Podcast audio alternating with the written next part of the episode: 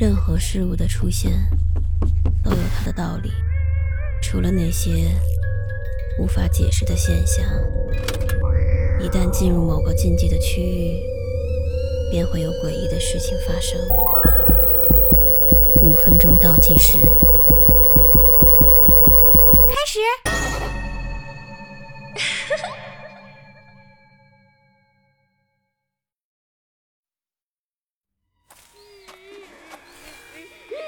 看见一个男孩站在树林里哭。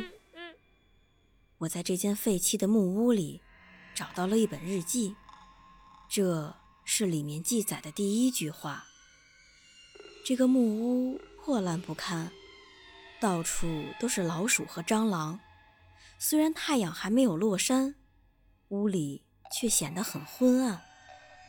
这间木屋的主人似乎很久之前就搬走了。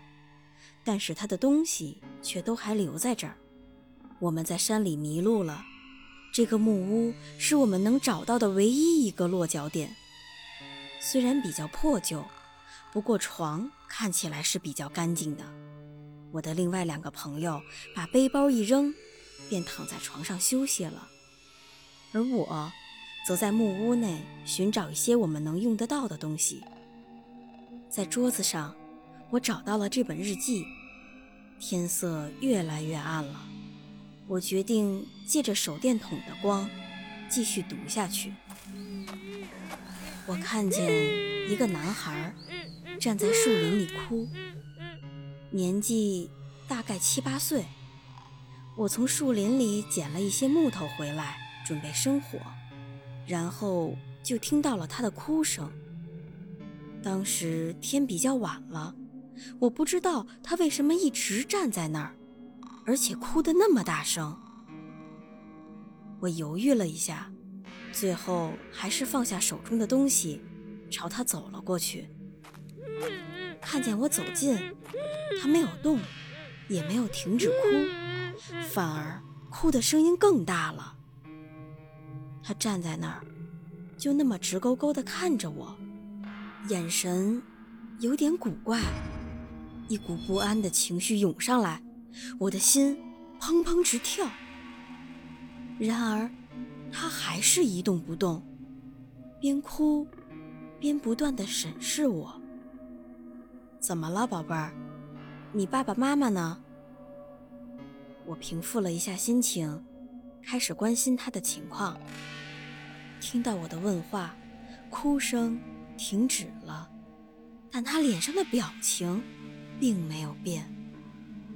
过了一会儿，他终于开口说话了：“我饿了。”我翻遍了身上所有的口袋，只找到了一块饼干给他。他接过了饼干，先仔细地闻了闻，然后轻轻地咬了一小口。我拉起他的手，一边让他回忆一下自己的住址，或者爸爸妈妈的联系方式。一边往村子里的派出所走。总之，交给警察应该就没事了。他紧紧握住我的手，不得不说，对于一个几岁的孩子来说，他的力气真的非常的大。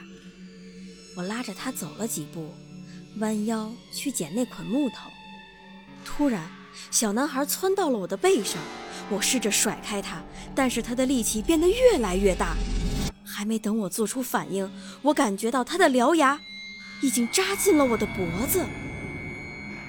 他在吸血，他在吸我的血。我甚至能清楚地听见血液流动的声音。我感觉自己越来越虚弱，无力抵抗，慢慢地跪在了地上。眼睛也越来越沉了。等我再次醒过来的时候，天已经黑透了。我反复检查我的脖子，没有伤口。花了两秒钟的时间，我突然意识到，原来这些只不过是一场梦啊！我不知道自己为什么会睡着了呢？从月光判断，现在应该是半夜了。我起身向前走了几步，突然肚子开始咕噜噜地叫了起来，一种巨大的疼痛感席卷全身，我不自觉地又跪在了地上。我不知道发生了什么，但是我感觉我好像发烧了，全身都是烫的。我看见远处有一头鹿，虽然我没有手电，但是我能在黑暗中清楚地看到它。我感觉我的大脑停止了思考，所有的注意力都集中在这头鹿的心跳上。我感受着它的节奏，它的颤动。我朝鹿猛地扑过去，它试图逃跑，但是我的动作更加敏捷。他血管里的液体让我为之疯狂。一个星期过去了，我已经杀掉了两个人，但是我不内疚，我也不后悔。我渴望的只有血。我喜欢我现在的样子，我不想再回到以前的生活了。我觉得我现在好的不得了。这是最后一篇日记，我感觉浑身的鸡皮疙瘩都竖起来了。夜晚的树林温度骤减，这里越来越冷了。我的朋友们都睡着了，睡得可真香啊！黑暗中，我听见有脚步声越来越近，手电筒刚好又没电了。周围一片黑暗，一片寂静，只能听得见砰砰的心跳声。